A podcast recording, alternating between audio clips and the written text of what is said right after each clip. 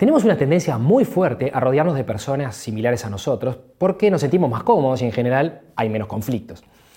Sin embargo, los equipos de alto desempeño están formados por personas diferentes entre sí. Tienen diferentes habilidades técnicas y también tienen diferentes características personales. De esta complementariedad y de los diferentes puntos de vista surgen mejores ideas, mejores alternativas y, en definitiva, mejores decisiones. Algunos podrían pensar que en los equipos de alto desempeño reina la armonía y hay pocos conflictos, pero eso no es lo que hemos observado en la práctica. Si ensamblamos un conjunto de personas apasionadas, muy competentes y le agregamos la presión que generan los objetivos desafiantes, seguramente emerjan numerosos conflictos. Keith Richard, el guitarrista de los Rolling Stones, en una entrevista eh, hizo una declaración muy divertida. Decía, en lo único que Mick Jagger y yo no estamos de acuerdo es en la banda, en la música y en lo que hacemos. Parecería que no están de acuerdo en prácticamente nada. Sin embargo, han tocado juntos por más de 50 años en forma más que exitosa. Efectivamente, en los equipos de desempeño existen muchos conflictos. No son equipos donde no hay conflictos. Lo que ocurre es que saben manejarlos. Una diferencia de opinión entre dos personas de un equipo no es un conflicto. Recién cuando empieza a afectar la operación o el funcionamiento, se convierte en un conflicto.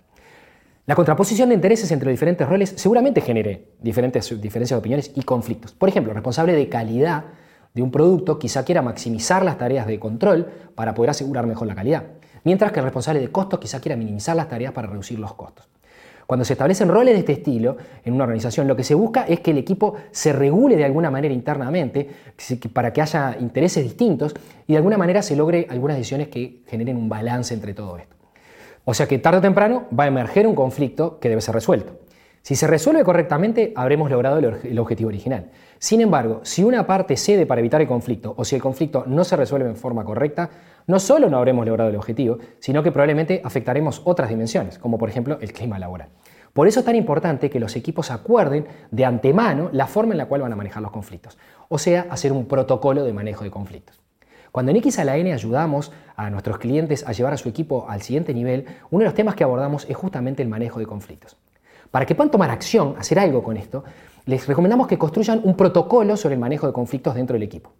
Para hacer esto, con la presencia de todos los miembros del equipo, porque la gente se compromete con lo que ayuda a construir, y a través de un proceso, los invitamos a que escriban la forma en la cual van a manejar los conflictos. Este protocolo debería incluir reglas para que un miembro identifique cuando tiene un conflicto con otra persona y también reglas para manejarlo eh, luego de identificado.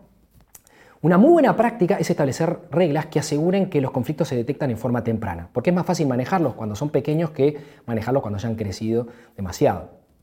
También es importante incorporar reglas para que cada persona se ponga los zapatos del otro antes de empezar a actuar.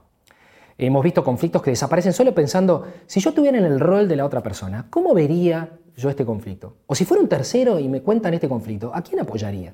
Si todos los miembros de un equipo fueran capaces de levantar la mirada en lugar de tomar posiciones sesgadas para su rol, ponerse en los zapatos del otro, muchos de los conflictos simplemente desaparecerían o serían mucho más fáciles de manejar.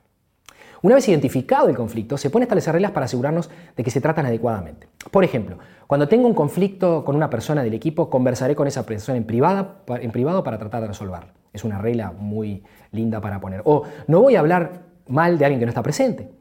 Otra regla podría ser, buscaremos la ayuda de un facilitador si las personas que estamos involucradas no podemos resolver el conflicto.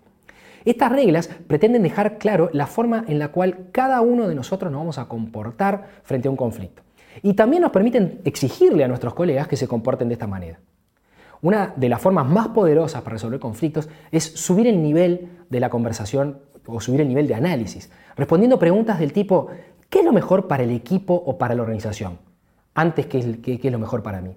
O preguntas del estilo, ¿estamos siendo fieles a nuestro propósito? Estas preguntas de mayor nivel sacan a las personas de esas perspectivas parroquiales o, de la intensidad del día a día y les permite tomar eh, otro tipo de decisiones, generar conversaciones de otro nivel.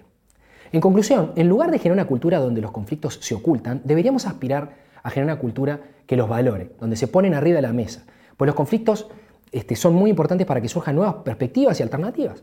Deberíamos aspirar también a generar una cultura que nos permita transitar esos conflictos de la mejor forma posible, poniéndolo sobre la mesa, conversando adecuadamente con las personas que puedan resolverlo y finalmente resolverlo sin que se sientan perdedores o ganadores. Y un buen comienzo puede ser generar una conversación con todos los miembros de su equipo para construir juntos el protocolo que usaremos cuando emerge un conflicto.